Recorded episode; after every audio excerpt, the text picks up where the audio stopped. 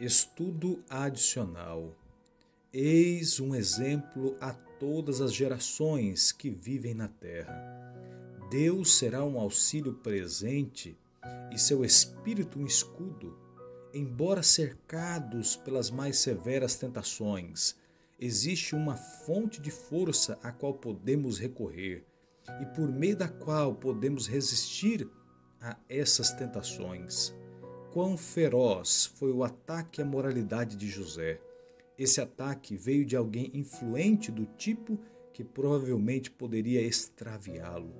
No entanto, com que rapidez e firmeza foi resistido.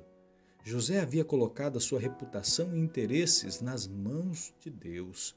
E, embora ele tivesse sofrido aflição por um tempo, a fim de que fosse preparado para ocupar uma posição importante, Deus guardou em segurança aquela reputação que tinha sido manchada por uma perversa acusadora.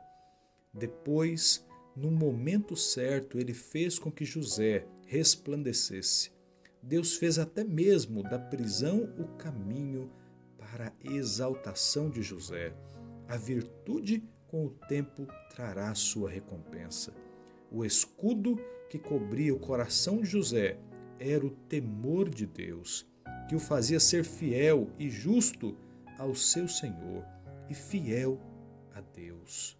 José desprezou a ingratidão que poderia levá-lo a abusar da confiança do seu Senhor, embora seu Senhor talvez jamais soubesse disso. Ao longo dessa semana, lembre-se da experiência de José ele foi fiel a Deus mesmo em 13 longos e difíceis anos. Durante todo esse tempo, a bênção divina se manteve sobre a sua vida. A fidelidade e a confiança em Deus no presente irão prepará-lo para os desafios à sua frente e abrirão as portas para o futuro além da sua imaginação.